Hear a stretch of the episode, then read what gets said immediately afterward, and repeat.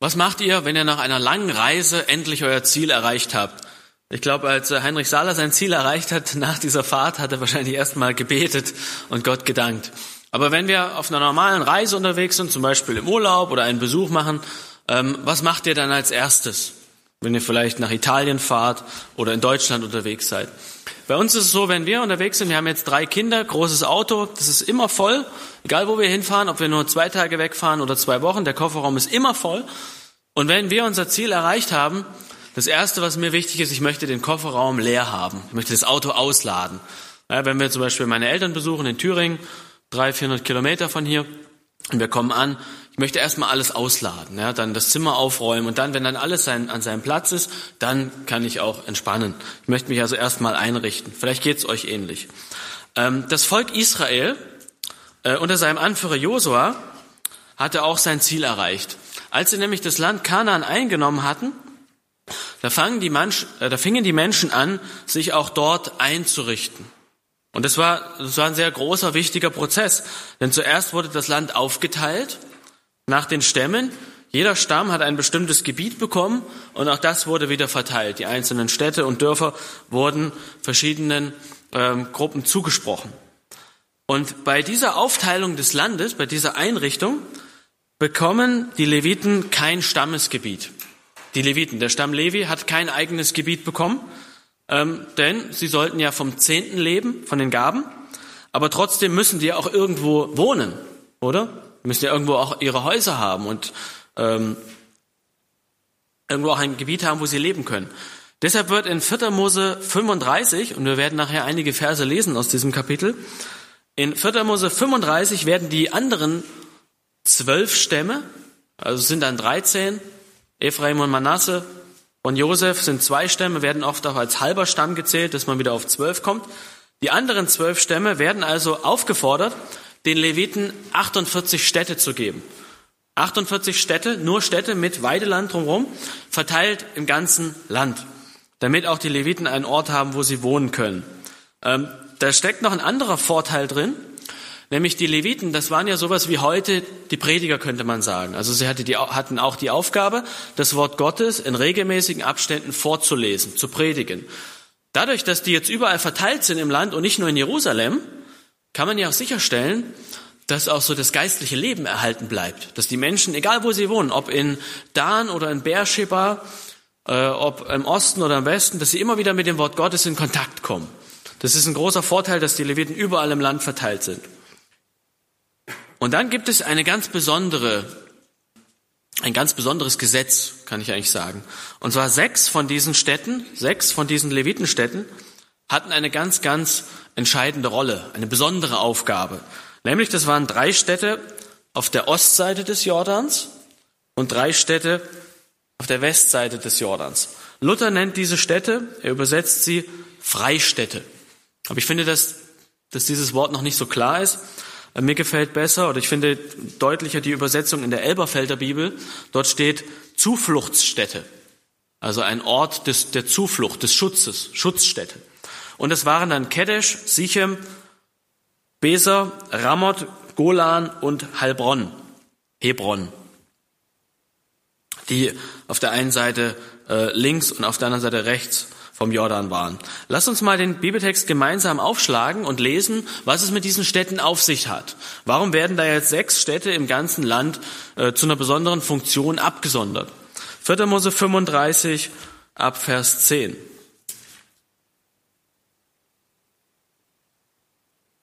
Rede mit den Israeliten und spricht zu ihnen, wenn ihr über den Jordan ins Land Kanaan kommt, sollt ihr Städte auswählen, dass sie für euch Freistädte seien oder Zufluchtsstädte, wohin fliehen soll, wer einen Totschlag aus Versehen tut.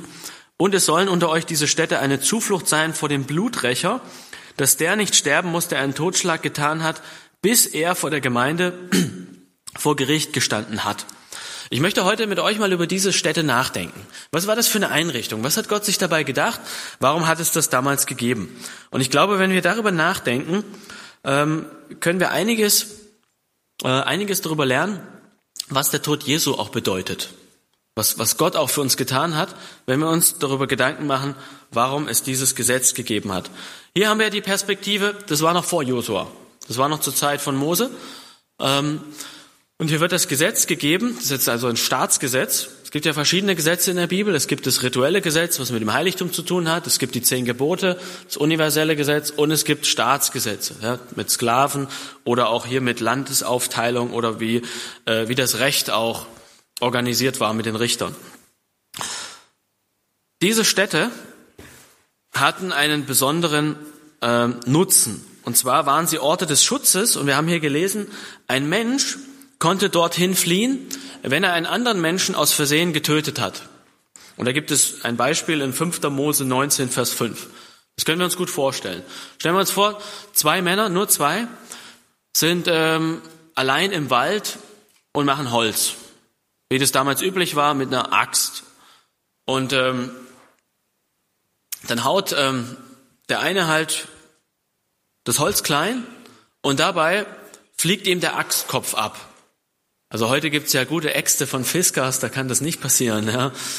Ähm, aber so eine normale Holzaxt mit, ähm, mit Metallkopf äh, obendran, stell dich vor, das fliegt jetzt ab und trifft den anderen Mann, der gerade dabei ist, das Holz etwas zusammenzuschichten, direkt am Kopf und er fällt tot um. Ja, das ist ein Arbeitsunfall. Das war nicht absichtlich, aber es ist hier äh, ein Mensch gestorben. Für solche Fälle war das gedacht. Übrigens, ähm, ein, ein, kurzes Wort noch. Als ich in Bogenhofen studiert habe, da habe ich, ähm, da ich im Garten gearbeitet. Das habe ich sehr gern gemacht, neben dem Studium, um auch Geld zu verdienen für, für das Studiengeld. Und äh, wir hatten dort auch eine große Scheune und dort haben wir Holz eingelagert. Und unser, unser Gärtner, der hat auch Bäume gefällt und da hatte er so riesige, ähm, riesige Eichen, ähm, Eichenrugel, Rugel sagt man, glaube ich, ne? Ähm, die konnte man auch gar nicht mehr bewegen. Hat die da irgendwie mit dem, ähm, mit dem Traktor hatte die da irgendwie hingeschafft. Ähm, und die mussten wir erstmal klein, kleiner kriegen, dass man sie überhaupt spalten kann. Wir hatten noch eine Spaltmaschine. Ähm, und das haben wir dann mit, mit Eisenkeilen gemacht und mit einem Vorschlaghammer. Ja, also nicht mit einer Axt, sondern mit einem Vorschlaghammer, mit einem massiven Kopf. Ja, und ich habe den halt angesetzt, den Keil, und da, da kann man ja fünf, da kann man ja 30 Mal draufschlagen und es passiert nichts. Und dann beim 31. Schlag, da platzt dieser, dieser Stamm auseinander. Äh, und manchmal, ähm, wenn ich jetzt daneben geschlagen habe oder, also, oder den, den Keil ungünstig getroffen habe oder, oder das Holz extrem hart war, oder das war so ein Ast, Astloch irgendwie noch, ähm, dann ist der Keil weggesprungen. Ja, also wenn man, wenn man so einen Keil abkriegt, der dann mit voller Wucht wegfliegt, das, das kann schon ein heftiges Blut, einen heftigen Bluterguss geben. Ja. So, solche Dinge passieren einfach in, in, auf einer Welt der Sünde, ja, Arbeitsunfälle. Äh, und es kann manchmal auch sein, dass ein Mensch dabei stirbt. Deshalb hat Gott dieses Gesetz gegeben. Moment. Warum hat er das getan? Ähm, wir haben hier was gelesen in Vers 12, etwas gelesen von dem sogenannten Bluträcher. Das ist eine ganz, ein ganz wichtiger Punkt in dieser Geschichte. Ähm, was jetzt hier mit reinkommt, ist die Kultur, ja, die nicht unbedingt immer direkt von Gott ist. Ja. Wir, wir leben ja auch alle in einer gewissen Kultur und wir haben das Wort Gottes. Manchmal passen die Dinge gut zusammen, manchmal widersprechen sich aber auch die Kultur und das Wort Gottes. In dieser Kultur, aus der das Volk Israel eben kam, ja, oder noch ein anderes Beispiel. Kultur hat ja auch viel mit Kleidung zu tun, ja. Wir, wir tragen ja nicht die biblische Kleidung, weil das ist ja nicht, äh, das ist ja nicht vorgegeben, dass wir einen Unter, Unterrock tragen müssen und ein Obergewand, oder? Ist das für uns vorgegeben als gläubige Menschen, dass wir so rumlaufen müssen? Nein. Ja, es gibt gewisse Dinge, die sind Kultur. Die sind manchmal neutral, manchmal nicht. Ähm, das war die Kultur, die das Volk Israel mitgebracht hatte oder sich angeeignet hatte aus den umliegenden Völkern. Ja, auch der Bund spielt da eine gewisse Rolle. Ja, das ist eine, ein Mittel, was die Leute damals kannten. Ja, wir schließen heute keine Verträge, indem wir eine Ziege schlachten. Ja, in anderen Ländern ist das üblich. Ja, dafür möchte ich euch ein bisschen sensibilisieren. Viele Dinge sind auch Kultur. Und es war hier die Kultur, dass wenn ein, äh, wenn ein Mensch einen anderen Menschen getötet hatte, absichtlich oder nicht absichtlich, spielt in dem Fall erstmal keine Rolle, dann hatte dieser Bluträcher die Aufgabe, den Mord zu sühnen. Den Mord zu sühnen, also den, der den anderen umgebracht hat, ähm, auszuschalten. Blut mit Blut rächen. Das Wort, was hier verwendet wird für den Bluträcher, ähm, das ist das hebräische Wort Goel. Goel. Man könnte es, also hier in dieser Stelle wird es als Rächer übersetzt. Es hat aber auch die Bedeutung Löser. Löser. Ähm, das war also der nächste Verwandte oder auch der nächste Erbe des Verstorbenen. Und der hatte das Recht und die Pflicht, den Tod zu sühnen. Ähm, sogar wenn Mörder und Opfer zur selben Familie gehörten. Da gibt es ein Beispiel in 2. Samuel Kapitel 14. Die, die Kultur, nicht das Wort Gottes, die Kultur erwartete jetzt von diesem Bluträcher, dass er, dass er einfach den Mord sühnt, ja, dass er nicht abwägt, ja, könnte das ein Versehen gewesen sein oder gibt es da irgendwelche Erklärungen dazu? Nee, die Kultur erwartet einfach von ihm, dass er jetzt handelt, motiviert von Emotionen, von Wut und dass er jetzt den, den ausschaltet, der den anderen, der für den Tod des anderen verantwortlich ist. Ja, zum Beispiel 5. Mose 19, Vers 6. Ihr das nachlesen. Der Bluträcher in der Hitze, in, in, in seinem Zorn, ähm, wird er sogar so genannt, ja. Wird er sogar erwähnt. Ähm, hm, das ist ziemlich gefährlich, wenn man in so einer Kultur lebt, oder? Und es keine Absicht war und es leider einfach passiert ist, dass man eben jemand angefahren hat, ja, ähm, weil die Straße glatt war oder man einfach die Straße nicht einsehen konnte, äh, den Gehweg nicht einsehen konnte. Ähm, durch dieses Gesetz, das Gott hier gibt, kann ein unabsichtlicher Totschläger ähm, in Sicherheit gelangen. Er kann außerhalb der Reichweite des Bluträchers fliehen. Und jetzt verhindert Gott dadurch etwas Schlimmeres. Weil schaut mal, wenn es das nicht gibt, geben würde, dieses Gesetz, was würde denn der, der, der Totschläger machen? Ja? Oder der unabsichtliche Totschläger? Ja? Ähm, er müsste sich jetzt irgendwie in Sicherheit bringen. Wie macht er das? Er würde vielleicht zu seinen Verwandten gehen, die würden ihn beschützen und, und verstecken. Jetzt kommt die andere Familie und, und sagt, gebt uns den raus. Und die sagen nein. Und was entsteht jetzt hier? Eine Fehde, ja, ein, äh, ein Familien, Familienkrieg oder ein Lynchmord ist hier angesetzt. Ja. Das heißt, die Gewalt würde weiter eskalieren, würde größere Ausmaße annehmen. Das hat es ja alles gegeben im Mittelalter in Deutschland, oder? Ist ja, ist ja nichts, was, äh, was man sich nicht vorstellen kann. Ähm, Gott verhindert durch sein Gesetz weitere Gewalt. Übrigens, dieses Wort Goel, was hier auch für den Löser oder, oder Bluträcher gebraucht wird in dem Zusammenhang, das ist eine Person, die die Interessen des Verwandten vertritt. Ähm, ob jetzt der tot oder lebendig ist, spielt in dem Moment keine Rolle. Wenn zum Beispiel ein Israelit einen anderen Israeliten betrügt, 4. Mose 7, Vers 5, habt ihr ein Beispiel? Dann muss der Betrüger den Schaden erstatten.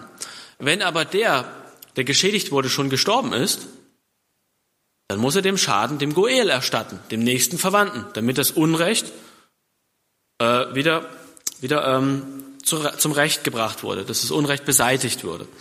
Ähm, ein Goel hat aber auch die Aufgabe, seine Verwandten zu beschützen und sie auch freizukaufen. Wenn zum Beispiel ein Israelit ähm, sehr viel Pech hatte und er hat sein ähm, hat sein Eigentum verpfänden müssen, er kennt das ja mit den Sabbatjahren, mit den sieben Jahren und so weiter, ähm, dann war es die Aufgabe des Goels, für, für, den, für seinen Verwandten das zurückzukaufen, also ihn aus der Armut zu befreien. Ein anderes gutes Beispiel ist die Geschichte von Boas und Ruth. Boas und Ruth. Da ist nämlich äh, Boas der Löser. Das ist das gleiche Wort, was auch für Bluträcher übersetzt wird. Das ist einfach der nächste Verwandte. Ähm, wobei bei Ruth, da gab es noch einen anderen näheren Verwandten. Ja, der hätte das Land haben können, hätte dafür aber auch Ruth heiraten müssen oder sie zumindest ähm, sich um sie kümmern müssen. Und das sagt der Verwandte, das will er nicht machen. Ja? Und dann ziehen, ziehen sie ihm den Schuh aus. Ja? Das ist auch Kultur. Dadurch zeigt man, dass er das nicht wollte und dass es auch eigentlich sein Auftrag gewesen wäre. Jetzt gibt es noch etwas, etwas Wichtiges. Dieses Wort Goel, das wird in der Bibel auch für Gott verwendet. Gott als der Löser oder der Erlöser. Besonders im letzten Teil vom Buch Jesaja, Kapitel 41, 44. Und in diesen Texten im Buch Jesaja äh, macht die Bibel deutlich, deutlich, dass Gott eigentlich der große Verwandte ist. Ich benutze mal ein menschliches Bild.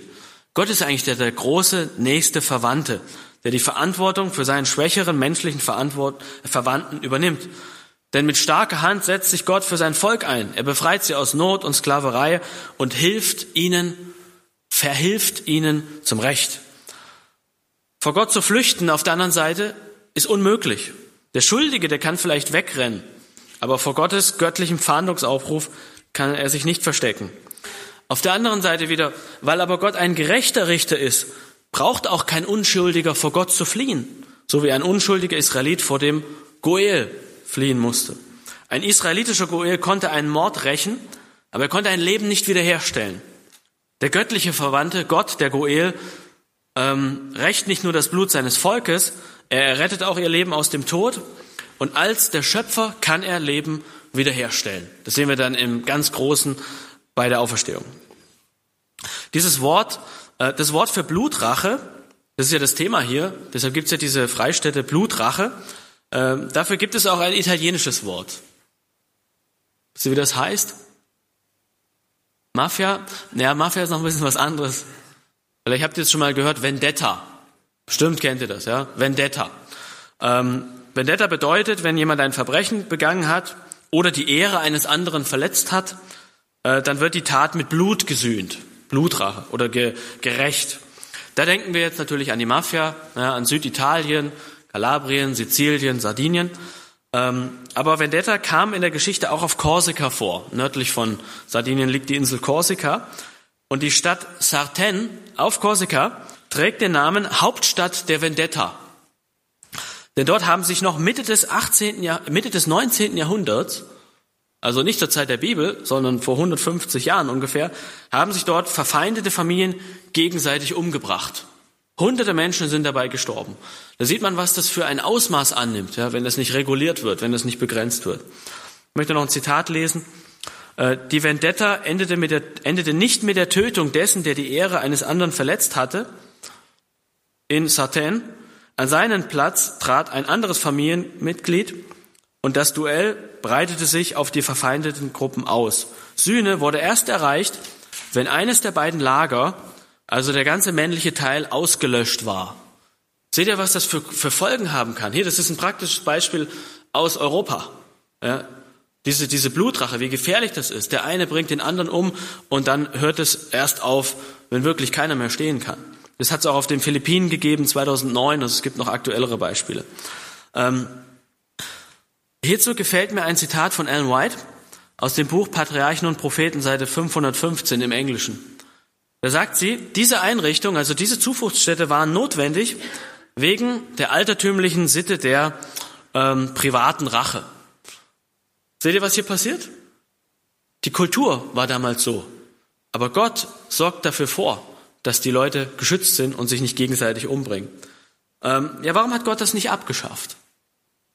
Da sagt sie auf derselben, auf derselben Seite in Patriarchen und Propheten, der Herr hat es nicht für geeignet angesehen, diesen Brauch oder diese Gewohnheit in dieser Zeit abzuschaffen. Aber er hat Vorkehrungen getroffen, um dafür zu sorgen, dass die, die unschuldig ein Menschenleben genommen haben, in Sicherheit äh, gelangen konnten. Hm, Moment mal. Das ist also ein kulturelles Problem. Aber Gott hat es nicht abgeschafft. Ungewöhnlich, oder? Wir haben das Neue Testament. Da sind viele Dinge so klar. Aber es gibt auch andere Dinge, die man hier als, ähm, als Beispiel bringen konnte. Zum Beispiel Sklaverei. Gab es im Alten Testament Sklaverei? Gab's, ja. Gab es auch Sklavengesetze? Es gab Sklavengesetze. Ähm, was sagt denn das Neue Testament über Sklaverei? Hier ist weder Jude noch, noch Grieche noch Freier noch Sklave, denn sie sind allesamt einer in Christus. Ähm, wie war das mit, mit Alkohol? Sollten wir als Adventisten moderat Alkohol trinken? Nein, auf keinen Fall. Ich denke, das ist nicht gut, ist, Alkohol zu trinken. Das ist uns eher schadet. Aber gibt es im Alten Testament Beispiele, wo Menschen Alkohol getrunken haben? Welches denn? Ja, das würde ich anders auslegen. Also das lasse ich nicht gelten, aber da kann ich jetzt wenig dazu sagen. Nehme, nehme zum Beispiel Noah. Ja? Noah hat sich ein, hat gleich nach der Flut einen Weinberg gepflanzt und war besoffen. Ja? Also er hat nicht nur ein Viertel getrunken am Abend. Wobei diese Geschichte uns aber auch ganz klar die negativen Folgen zeigt. Ja, ich glaube, das, Al das Alte Testament ist auch gegen Alkohol. Aber es gibt dort irgendwie viele Beispiele. Vor allem im Buch Jesaja. Ja, das Buch Jesaja ist mit am stärksten gegen, gegen sich voll zu saufen. Ja, also das sind dann Worte, die Luther benutzt. Ja. Also scheinbar hat es da extreme Ausmaße angenommen. David hat zum Beispiel Alkohol getrunken. Ja. Ähm, was, was uns ein bisschen fehlt, sind, wären jetzt die genau klare Ansage. Ja. Die Texte, finde ich, die Geschichten machen schon deutlich, was die negativen Folgen sind, selbst vom moderaten Alkohol trinken. Oder zum Beispiel, wir haben Polygamie, ja, also mehrere Frauen. Viele Patriarchen in der Bibel hatten mehrere Frauen. Denken wir nur an Jakob. Ja, ja war, das denn, war das denn gut, dass sie mehrere Frauen hatten? War das okay im Alten Testament und im Neuen Testament ändert Gott seine Meinung? Gab es da eine Entwicklung? Nein, das war von Anfang an nicht gut. Ja? 1. Mose 1, 2 und 3, 2 reicht schon, machen uns deutlich, das biblische Bild der Ehe ist, ein Mann heiratet eine Frau. Ähm, aber warum hat Gott dann da nicht eingegriffen bei Jakob oder bei Abraham mit Hagar? Warum lässt Gott da Dinge scheinbar erstmal laufen? Ähm, die ganze Geschichte von Jakob mit den Frauen und Kindern, mit der Eifersucht und Bevorzugung zeigt mir eigentlich schon äh, deutlich, diese Geschichte, was das für, für negative Folgen haben kann. Ähm, ich glaube, es ist dieses Zitat, dieses Prinzip, das Ellen White uns hier mitgibt. Die Leute, die haben ja nicht hm, wie soll man sagen, Abraham selber kam ja aus einer Umgebung, ähm, wo viele Götzen angebetet wurden. Das Neue Testament sagt, Abraham selber hat, äh, hat da noch damit zu tun gehabt. Gott hat sie da rausgeführt. Ähm, die Menschen sind in einer gewissen Kultur aufgewachsen und da gab es eben solche Dinge wie Blutrache, Sklaverei, Alkohol und Polygamie.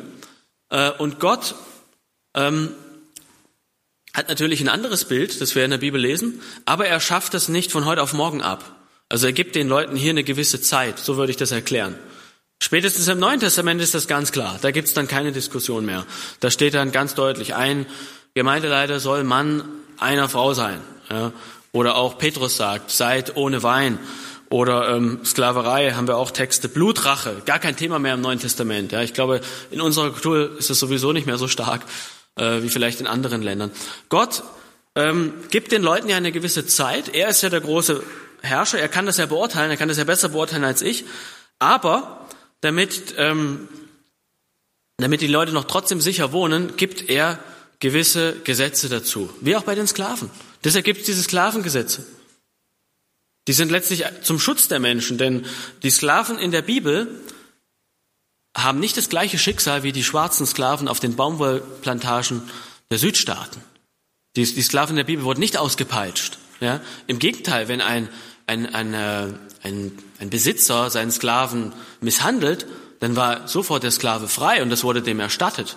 Das hat es nicht gegeben in anderen sklavenhaltenden Gebieten.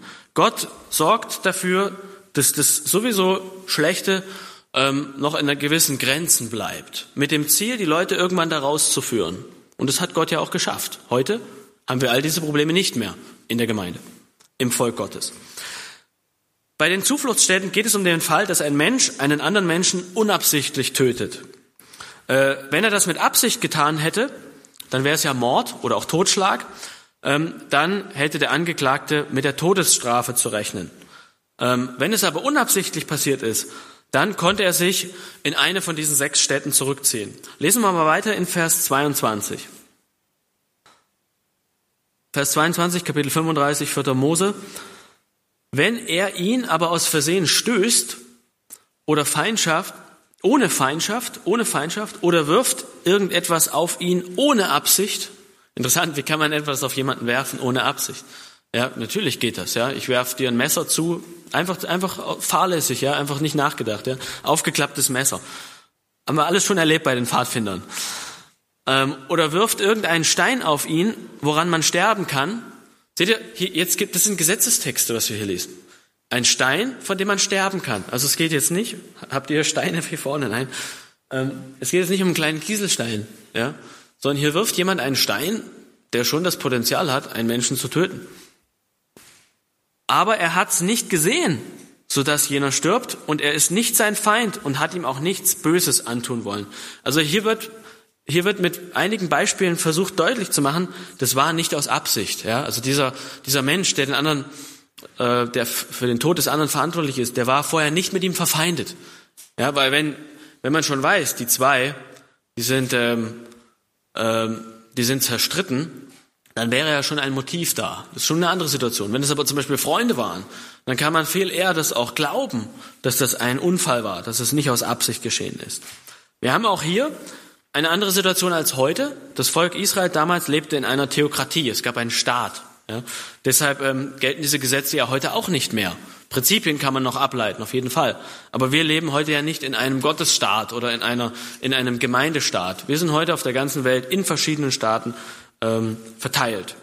Diese Städte, die waren auch im ganzen Land verteilt, ähm, sodass sie innerhalb von einem halben Tag, egal wo man war, erreicht werden konnten. Also Gott hat diese Städte strategisch geplant. In einem halben Tag konnte man, egal von wo, eine von diesen sechs Städten erreichen.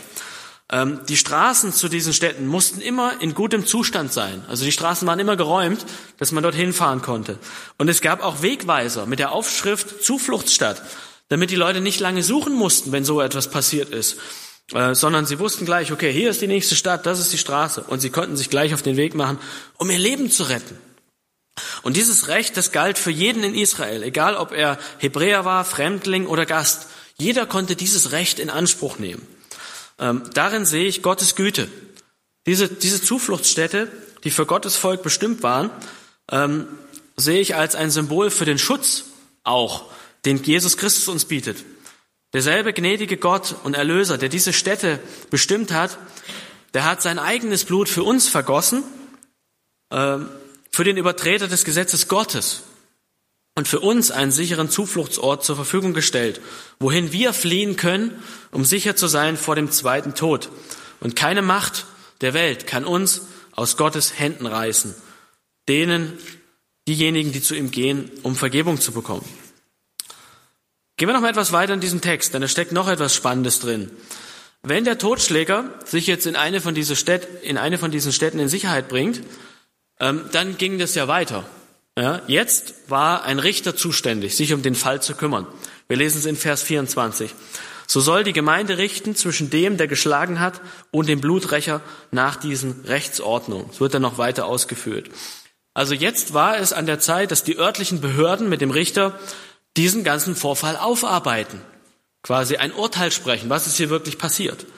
Der Angeklagte wurde jetzt aus der Stadt zurückgeholt ja, also wir stellen es uns so vor. Das sind zwei Männer bei der Waldarbeit. Dem einen fliegt der Axtkopf ab, sein Freund stirbt und jetzt kommt der Goel des Freundes und sagt, du hast meinen, du hast meinen Bruder umgebracht. Jetzt hast du auch den Tod verdient. Ja, jetzt kann der also erstmal fliehen. Es geht erstmal etwas Spannung raus, kommt Ruhe rein. Er hält sich in der Zufluchtsstadt aus, auf. Dann kommt, kommen die Beamten, die Rechtsprechung. Sie holen ihn zurück und sorgen für einen fairen, für eine faire Verhandlung ja, wo keiner um sein Leben fürchten muss. Und jetzt werden auch Zeugen befragt. Hat es Zeugen gegeben? War jemand dabei? Ähm, denn niemand durfte auf, auf die Aussage von nur einem Zeugen verurteilt werden. Also es könnten jetzt zwei Zeugen da, dabei gewesen sein, die könnten sagen, ja, also ich habe schon gesehen, wie er das mit Absicht gemacht hat. Dann war der Fall klar. Es kann aber auch sein, dass kein Zeuge da war. Niemand. Und dass die beiden auch nicht im Streit waren. In dem Fall äh, wurde der Angeklagte freigesprochen. Denn nur auf das Zeugnis von zwei Zeugen äh, kann man ihm schuldig sprechen. Was passiert aber jetzt mit ihm? Er ist jetzt freigesprochen und das sagt uns Vers 25. Ähm, und die Gemeinde soll den Totschläger erretten aus der Hand des Bluträchers. Seht ihr, es geht hier letztlich darum, Menschenleben zu retten, den Menschen zu helfen. Er soll den Totschläger erretten aus der Hand des Bluträchers, des Goels, und soll ihn zurückbringen lassen zu der Freistadt, dahin er geflohen war. Moment mal. Dieser Mann war unschuldig. Es war ein Unfall. Und jetzt darf er nicht nach Hause? Er muss zurückgehen und jetzt in dieser Freistadt leben. Hm. Und soll ihn, die, die Autoritäten sollen ihn zurückbringen, von wo er geflohen war. Und er soll dort bleiben, bis der Hohepriester stirbt, den man mit heiligem Öl gesalbt hat. Geht aber der Totschläger über die Grenzen seiner Freistadt, in die er geflohen ist, so kann ihn dort der Totschläger ähm, erwarten. Also Grenzen heißt, es gibt da noch, die Stadt hat auch noch eine gewisse Linie mit Wiesen für die Leviten um, um die Stadt herum. Tausend Meter, sowas ungefähr. Ähm, also der Angeklagte wurde freigesprochen, durfte aber nicht wieder nach Hause und sein Leben wie normal, wie vorher weiterführen, sondern er musste in diese Zufluchtsstadt zurückkehren. Natürlich, wenn er unschuldig war, wenn er schuldig war, ganz anderes Thema. Und er musste jetzt dort leben, musste sich innerhalb der Grenzen aufhalten. Wenn er sich weiter entfernt, ähm, zum Beispiel in die Nachbarstadt geht und wird dort erwischt oder aufgespürt von dem Rächer, dann kann er dort umgebracht werden. Und Vers 27 sagt, der Rächer bleibt unschuldig. Das ist auch so, das ist auch so ein, ein Fall, äh, wo man auch das, mal über das sechste Gebot nachdenken könnte. Ja? Das sechste Gebot ja, sagt ja, du sollst nicht töten. Aber was heißt das? Ich hoffe, ich mache hier nicht ein neues Fass auf. Hier haben wir einen Fall, wo ein Mensch einen anderen Menschen töten kann und es nicht gegen die zehn Gebote ist. Vers 27 sagt das, ihr könnt es nachlesen. Er kann, der Bluträcher kann den anderen umbringen und er bleibt ohne Schuld. Warum, warum so eine Vorkehrung? Was soll das bedeuten? Und noch eine andere Frage. Äh, lasst mich nochmal auf Vers, Vers 28 eingehen. Da steht, denn er sollte, das ist die Begründung, warum der Bluträcher das machen kann, denn er sollte in seiner Freistadt bleiben bis zum Tod des Hohepriesters und nach dem Tod des Hohepriesters in das Land seines Erbbesitzes zurückkehren. Das heißt, er musste sich jetzt so lange dort aufhalten, wenn er unschuldig war, bis der Hohepriester gestorben ist. Moment mal, was, was hat denn Gott hier für Gesetze gegeben? Welchen Sinn macht das denn? Jetzt muss der Hohepriester gestorben sein. Na, wenn er noch ziemlich jung war, der Hohepriester, wie Eleazar, dann konnte das ja noch eine Weile dauern. Ähm, das könnte auch eine Abschlussfrage sein, also eine Frage sein in der Abschlussprüfung in Theologie in Bogenhofen. Warum darf der erst nach Hause, wenn der Hohepriester gestorben ist? Jemand eine Idee? Was, was könnte sich Gott dabei gedacht haben? Da stecken ja viele Prinzipien und geistliche Lektionen drin in diesen Gesetzen. Das ist ja nicht einfach irgendwas aus der Vergangenheit, was wir heute abtun. Die Bibel sagt ja, jedes Wort, das von Gott eingegeben ist, ist Nütze. 2. Timotheus 3,16. Merkt ihr, wenn wir mal, wenn wir mal die, auch die, die älteren Texte, die uns wenig sagen oder wenig mit unserem Leben zu tun haben, wenn wir die mal genau studieren, ich glaube, da stecken schon Wahrheiten über Jesus Christus drin. Auch in diesen Freistädten. Ähm, obwohl der Angeklagte unschuldig war, keinen Mord begangen hatte oder Totschlag, ähm, hat er trotzdem einen Menschen getötet. Oder ein Mensch ist gestorben, unabsichtlich. Jetzt gab es ja in der Bibel, in 3. Mose 4 zum Beispiel, gab es das Sündopfer oder das Reinigungsopfer. Das war ja für verschiedene unabsichtliche Vergehen, nicht für absichtliche.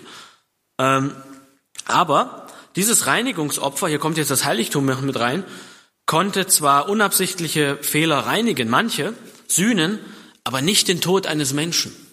Nicht den Tod eines Menschen. Da, da waren die Opfer zu, zu gering. Hier ähm, musste jetzt ein anderer Mensch herkommen. Also nur das Leben eines anderen Menschen war ausreichend, um ein, äh, einen Mord, ein, ein, ein Leben zu sühnen. Nur ein Priester war autorisiert, die Schuld zu tragen.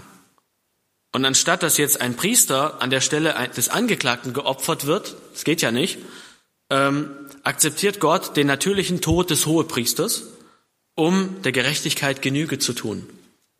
Merkt ihr, was da drin steckt?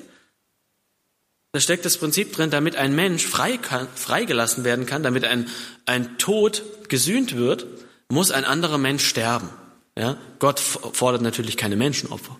Deshalb nimmt er hier den natürlichen Tod des Hohepriesters. Hier sind wir bei Jesus Christus, unser himmlischer Hohepriester. Denn der ist nicht nur für uns gestorben, der hat auch für uns die Schuld getragen, die Sünde getragen. Wenn der Hohepriester starb, dann durfte der ehemals Verdächtigte wieder nach Hause gehen. Im Neuen Testament ist Jesus Christus unser himmlischer Hohepriester. Hebräer 7 bis 10 macht es deutlich. Durch seinen Tod am Kreuz äh, hat er unsere Schuld gesühnt. Und das war kein natürlicher Tod, sondern das war äh, der Tod als vollkommenes, sündloses Opfer.